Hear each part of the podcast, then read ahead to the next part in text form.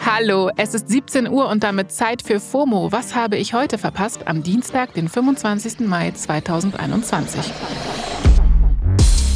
Mein Name ist Jasmin Polat und wir starten einen Tag später in die KW 21, in der ich mich täglich durch das komplette Internet scrolle und euch hier bei Spotify auf dem Laufenden halte.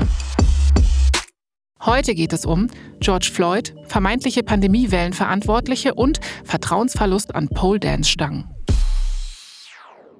Wir beginnen mit etwas sehr Ernstem. Heute jährt sich der Todestag von George Floyd. Vor einem Jahr wurde der schwarze US-Amerikaner von einem weißen Polizisten in Minneapolis ermordet und heute gedenkt das Internet ihm in vielen Formen.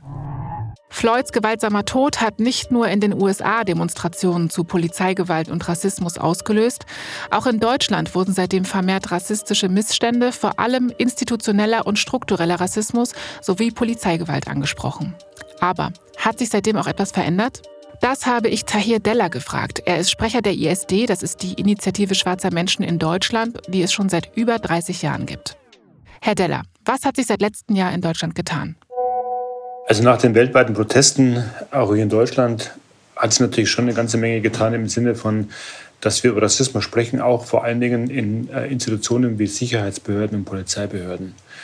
Das hat sich getan und dass klar wird, dass dieses Problem nicht bloß in den USA vorhanden ist, sondern eben auch hier in Deutschland schwarze Menschen, POCs, migrantische Menschen trifft und die das schon seit Jahren thematisieren. Also nicht erst seit George Floyd, schon wesentlich länger vor George Floyd. Ihr Verein fordert schon seit Jahren Konsequenzen für Polizeigewalt. Was muss sich denn konkret ändern, Ihrer Meinung nach? Wir brauchen Problembewusstsein auch in den Strukturen selbst, in den Sicherheitsbehörden, äh, in der Polizei.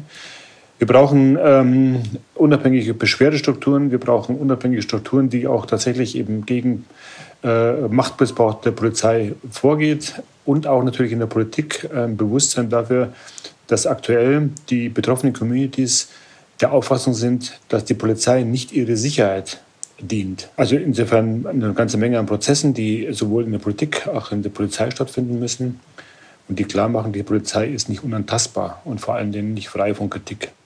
Okay, und was braucht es dafür außerdem noch? Ich glaube, wir brauchen die gesamte gesamtgesellschaftliche Verantwortungsübernahme, dass eben alle Menschen davon betroffen sind, also nicht bloß diejenigen, die negativ betroffen sind von solchen Vorkommnissen, sondern eben wir als Gesellschaft insgesamt überlegen wollen, sollten, in welcher Art von Gesellschaft wollen wir leben, wo sowas normal ist oder wo sowas eben dann entsprechend sanktioniert wird. Ja, das ist eine gute Frage. Danke, Herr Deller.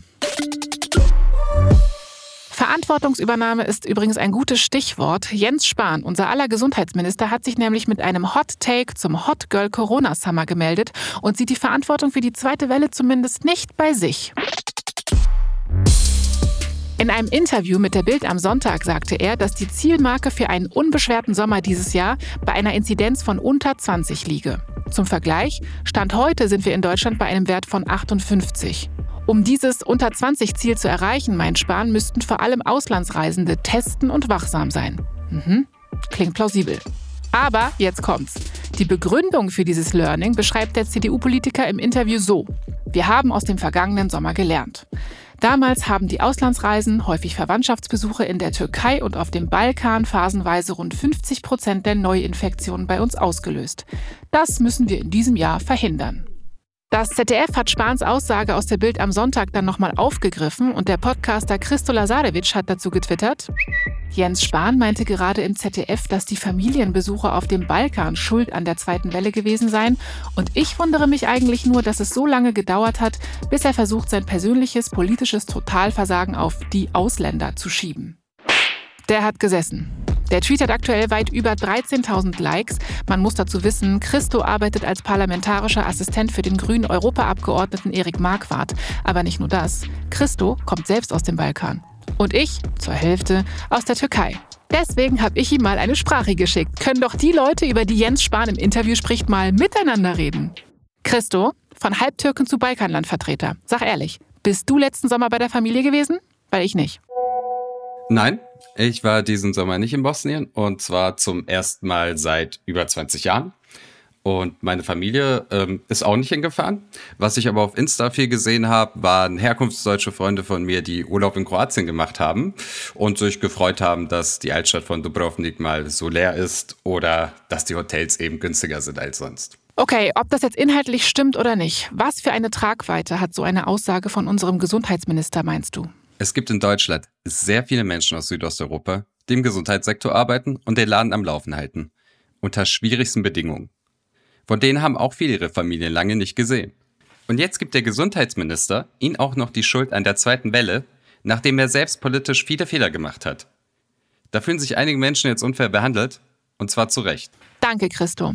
Christo hat übrigens auch einen Podcast mit seinem Kollegen Daniel Majic, der heißt passenderweise Neues vom Baller Baller Balkan und den findet ihr auch auf Spotify. Verlinken wir euch in den Show Notes. Gehört Ischgl eigentlich auch zu diesem Ausland, von dem Spahn spricht? Das war doch unser Corona-Hotspot 2020, dachte ich.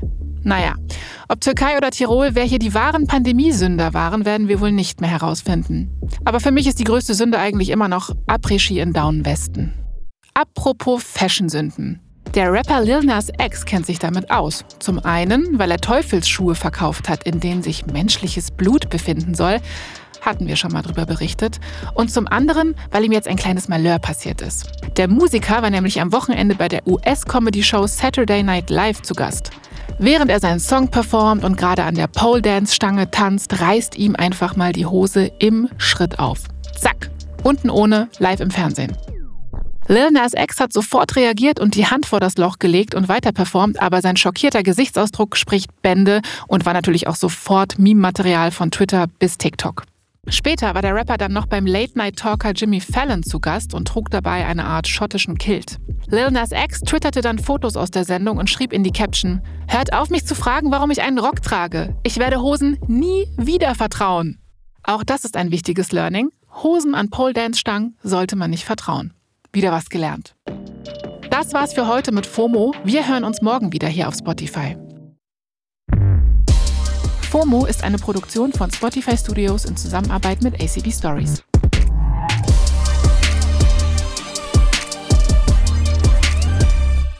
Folgt uns auf Spotify.